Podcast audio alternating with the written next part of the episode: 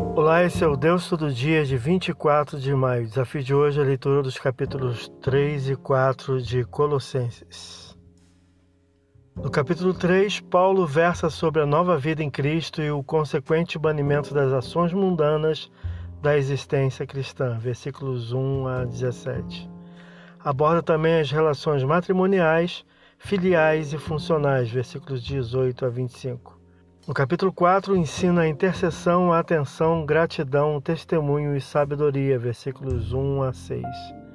Despede-se da igreja e da epístola com referências a vários companheiros de ministério, versículos 7 a 18.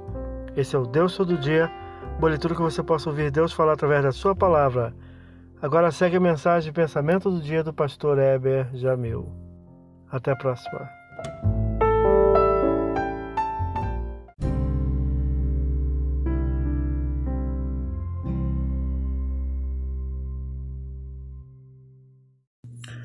Pensamento do dia. Usando o recurso da oração, confiando no Senhor, meditando em Sua palavra, podemos ter o alívio que precisamos durante a angústia. É preciso entregar-se a Deus, lançar sobre Ele toda a ansiedade.